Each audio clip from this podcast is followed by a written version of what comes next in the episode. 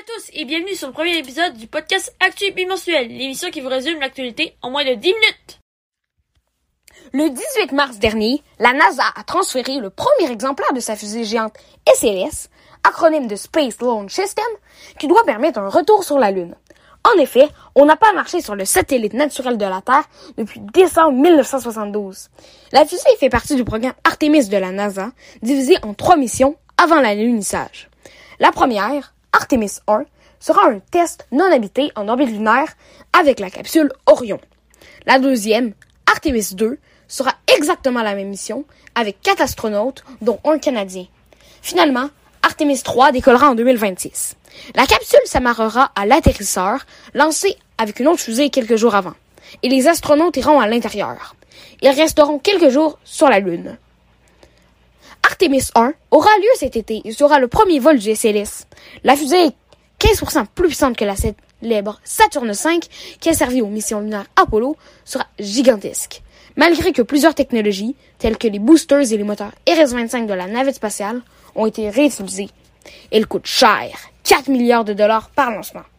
Et c'est parti pour les actus en bref. Les petites actualités qu'il ne fallait pas manquer. Le 24 mars dernier, la Corée du Nord a lancé le missile intercontinental Watson 17. Ce dernier, médiatisé en grande pompe par le pays de Kim Jong-un, est un missile capable de toucher de grandes villes des États-Unis ou du Japon en quelques minutes.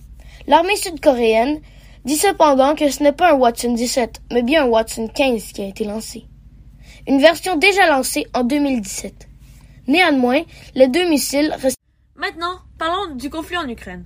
Cela fait maintenant plus d'un mois que la guerre entre l'Ukraine et la Russie a commencé. Depuis, 4,1 millions d'Ukrainiens ont quitté le pays et sont maintenant réfugiés. Il y a aussi entre 7 et 15 000 morts pour la Russie et 15 000 pour l'Ukraine. Mais une bonne nouvelle, la Russie retire ses troupes. En effet, l'invasion russe n'est pas du tout une réussite. C'est même, selon le Pentagone, un échec. Les troupes russes ont donc à changer de stratégie. Ils se concentrent maintenant sur la région du Donbass, où ils espèrent gagner du terrain.